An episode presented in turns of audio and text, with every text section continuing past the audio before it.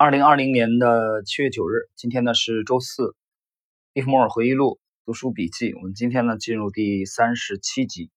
啊，三十七集呢，我们学习的是本书第十八章啊余下的内容。那么在第三十六集啊上一集当中，我们讲到了啊利弗莫尔做空了三万股的这个热带贸易。呃，在本章的后半部分，我们看他是如何交易的。股价从一百三十三美元到一百五十美元的反弹走势中。我并没有看到有异常走势的地方，没有让我感到恐惧而必须回补空头的持仓。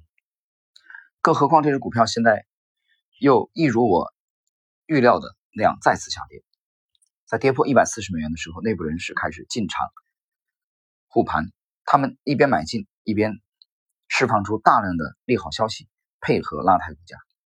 我们听说该公司的盈利好的出奇，盈利这么好，定期发放的股息。股利当然也会提高。除此之外，未炸平的空头持仓数量据说已经非常庞大，世纪的大炸空行情就要展开了，空头将尸横遍野。若干放空过度的做手，现在更是大祸临头。传闻都还没讲完，股价又被他们拉抬上涨了十个点。换言之，他们把股价拉抬十个点的这个时间点，我没有办法告诉你。听到谣言。啊，多到什么程度？这种操作股价的行为对我来说并没有特别危险，但价格触及一百四十九美元时，我觉得让华尔街信以为真的利多传闻继续流传，对我来说并不见得是好事情。当然，我或者其他任何一个外部人都没有那种分量，能够说出什么话来说服那些被吓坏的空头，来说服那些在经纪公司听信小道消息容易上当的冤大头。最有效的反击方法就是报价纸带上的数字，而且只有它才能证明事实的真相。大家都宁可相信那些白纸黑字，而不会相信别人信誓旦旦所说的话，更别期望他们会相信放空三万股的家伙所讲的任何一句话。啊，这句话讲的非常好啊！我们停顿一下，就大家宁可相信那些白纸黑字，而不会相信别人信誓旦旦。所说的话，那么之前那句啊也更经典，就是最有效的反击方法就是报价纸带上的数字，这个数字其实就是价格啊，交易的价格。那么利文斯顿认为，只有他才能证明真正的事实的真相是什么。因此，我使用了当初对抗啊史崔顿垄断玉米时候的战术，也就是卖出燕麦，从而引发交易大众做空玉米的手法，再次。验证经验和记忆又帮我打了一次胜仗。当内部人士着眼于吓退空头而拉抬热带贸易的价格的时候，我并没有尝试着再放空那只股票去阻止它的涨势。我已经放空了三万股，数量相当庞大，占据该股流通筹码中的很大比例。这种情况之下，再加码放空就不是明智之举了。我可不想一头扎进他们为我精心设计的圈套之中。第二次的上涨正是他们迫切的邀请函。当热带贸易触及一百四十九美元时，我做了一件事情，那就是放空一万股赤道商业公司的股票。这家公司持有大量的热带贸易的股份。赤道商业的股性不像热带贸易那样交投活跃，我一卖出，它就像我预料的那样应声大跌，而我的目的自然就达到了。当交易人以及经纪公司里只听信热带贸易。利好传闻而做多的顾客，看到热带贸易上涨的同时，赤道商业却在严重的卖压下大跌，自然而然就会推断认为这样的拉抬只是掩人耳目的障眼法，目的显然是为了便于内部人士出手赤道商业的持股。他们认为赤道商业是热带贸易的最大股东，赤道商业之所以会大跌，一定是内部人士所卖出。否则不会有任何一个外部人敢在热带贸易如此强势的时候放空这么多持仓。因此，聪明的交易人认为已经见到赤道商业的内部人士大量的卖单的时候，当然就会立即卖出交投活跃的热带贸易股票。这个时候，热带贸易的涨势果然被抑制住了。此时的内部人士当然不敢吃下来来自投资大众蜂拥而出的股票。当内部人士的支撑力道一撤出，热带贸易的股价当然就马上下跌。另外，交易人和主要的经纪公司现在全部都在卖出赤道商业的股票，而我则是趁机回补空头持仓，赚了一点小钱。这笔吃到商业的放空操作策略，不在于获利的目的，而是在于抑制热带贸易的涨势。热带贸易的内部人士和他们不断努力的公关人员一再抛出各种不同的利好消息到华尔街，企图再度拉抬股价。每当他们这么做的时候，我就放空赤道商业，并且在赤道商业回档并拉下热带贸易股价的同时，就再回补赤道商业的放空持仓。就这样，我消耗了操纵者的实力，让他们无法得逞。热带贸易的价格最后跌到了一百二十五美元，为回补的空头。持仓余额增加到非常大的数量，因此使得内部人士能够把轻易啊轻易把股价往上推升二十到二十五个点。这次的反弹是因为空头的持仓过于庞大，导致了多杀空的有效轧空行为。虽然我预见会有反弹行情，但我并没有做出回补的动作，因为我不愿意失去空头部位。在赤道商业可能追随热带贸易反弹之前，我又大举放空了赤道商业。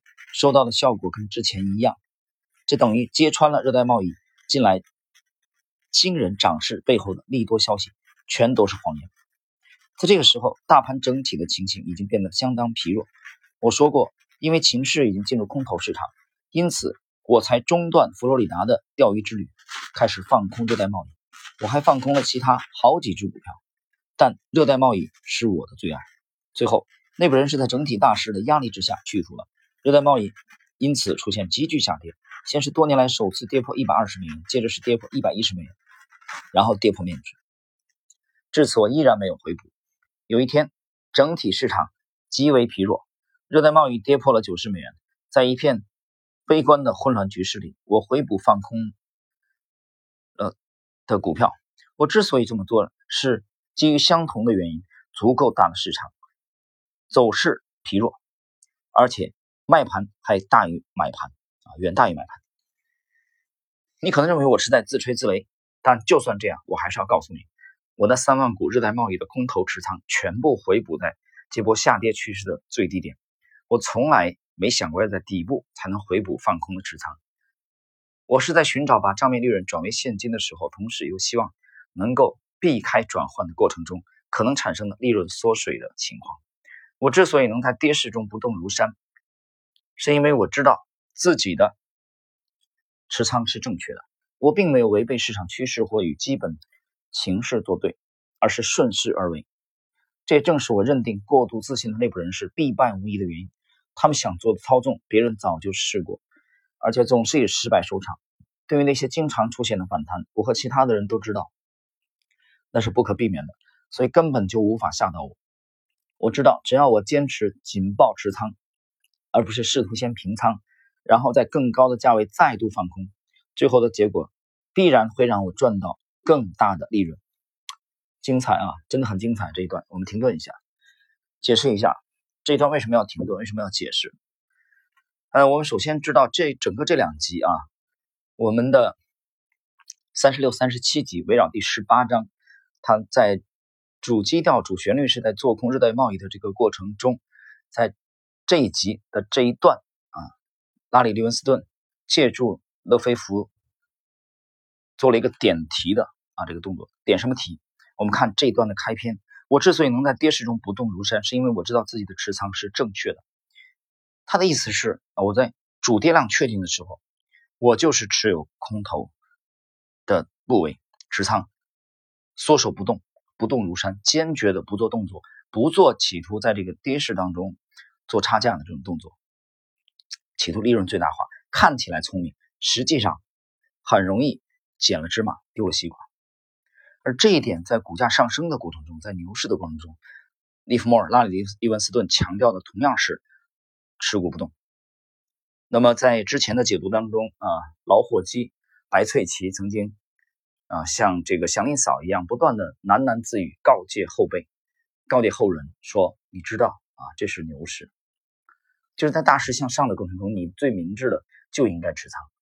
关于这一点，我今天呢可能还有另外一集啊，关于我们 A 股行情的那个解读，大家在那里听一下。包括在半亩红的这个知识星球半亩红的专栏，今天我又重新发了两篇随笔，强调当下最重要的策略是什么。行情涨到这个位置，那三千四百点被毫无疑问的多头攻克，人气被彻底的激活。这个时候，越来越多的人相信大行情来了。我昨天的喜马的这个题目是叫“扶老携幼”，啊，奔 A 股，啊，那些受伤的啊，年龄大的，之前哭着喊着再也不碰股票的人，现在成群结队的都来了，来干什么？想赚钱，知道股市交投活跃了。那你现在才知道来吗？所以你把股市认为了一个是为一个投机的市场，交投活跃的时候才来，而我们在之前指数低迷的那那么多年，在之前的二十多年，所以这是你投机的的一个事情而已。这对我们来说就是一生的事业，因为我们就是以交易为生的，这就重大的区别。那么今天我们读到这段的时候，利弗莫尔讲的是在下跌，确定下跌主。基调的过程中，背景之下要坚持放空到底，顺应市场的主趋势，而不要企图在其中做差价。好，我们继续。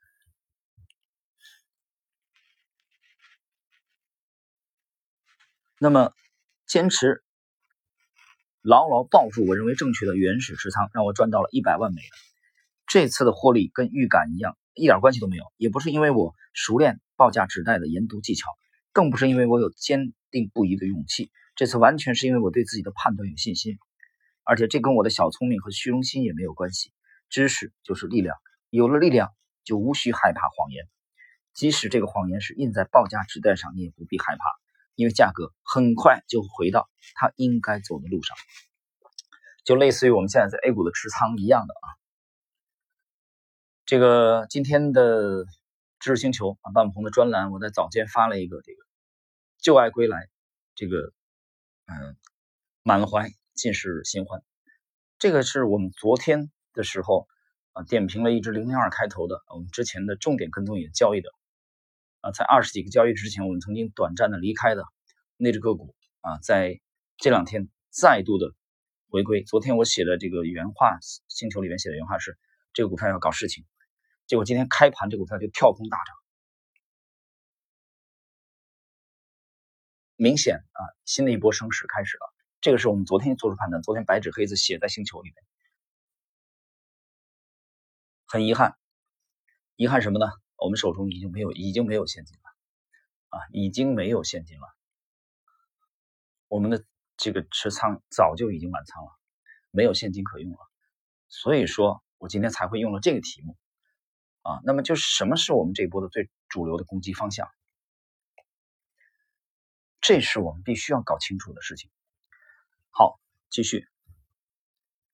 一年之后，热带贸易再度被推升到了一百五十美元，而且在这个价位持续了好几个星期。这时，整体市场到了该出现大回档的时候，因为它一直持续上涨，已经到了涨势的末端。我之所以知道这一点，是因为我测试了市场，热带贸易所属的集团及其同类股。碰到了业绩不理想的状况，我看不到有什么原因可以做多这些股票，或者有什么方法可以协助这些股票上涨，更何况其他的股票也没有上涨，因此我又开始放空热带贸易，打算放空一万股。我一卖出，价格就应声下跌，根本看不到有任何支撑的迹象。但是接下来买盘的属性突然之间就逆转了，我可以向你保证，只要股价一有支撑的买盘出现，马上我就会知道。我这么说。并不是要炫耀自己有多行，而是在这个时候，我想到了，如果内部人士从来不觉得自己有义务必须维持股价，那么他们在整体市场下跌中买进这只股票，必定有其原因。他们不是无知的蠢货，也不是慈善家，更不是急着维持股价以便能销售出更多股票的银行家。这段贸易的价格并没有因我和其他人的卖出而下跌，它反而是上涨的。于是我在一百五十三美元的价位回补了一万股空头持仓。然后在一百五十六美元的价位开始反手做多，因为这时的报价时代告诉我，最小阻力已经开始转变向上。虽然我仍看空后市，但我现在面对的是一只实际情况与众不同的股票，自然不能以一般的投机理论来研判。后来热带贸易一飞冲天，股价一举突破了两百美元，它是那一年表现异常美好的热门股。报纸报道说，我惨遭炸空。损失了八九百万美元。事实上，我不但没有做空，反而顺着热带贸易的涨势一路做多。除此之外，我因持有啊，我因持有的这个持仓的时间过长了一些，以至于让利润账面的利润减少了一些。你想知道为什么会这样吗？因为我设身处地的替热带贸易内部人士思考了一下，他们应该怎么做。但这种事我根本没有必要去思考，因为我的职责是去交操作交易，也就是说，我应该坚持依据摆在我眼前的事实操作，而不是胡乱的去猜测别人应该怎么做。那么讲到这里。我们这个把整个这部名著的第十八章内容啊，已经这个跟大家分享分享完毕了。那么在这一章当中啊，其实你发现它整个的操作都围绕着日代贸易的做空啊，而这今天这一集的主要内容就是在遵从基本大的趋势的情况下，坚定的持有自己的仓位，不要做差价。这一点是一个职业的做手啊，给后辈的提醒。也是他的实践当中的得到的真知啊，值得我们去反复的思索。好了，朋友们，今天呢，我们这一集第三十七集内容就到这里，下一集啊，我们将进入本书第十九章的学习。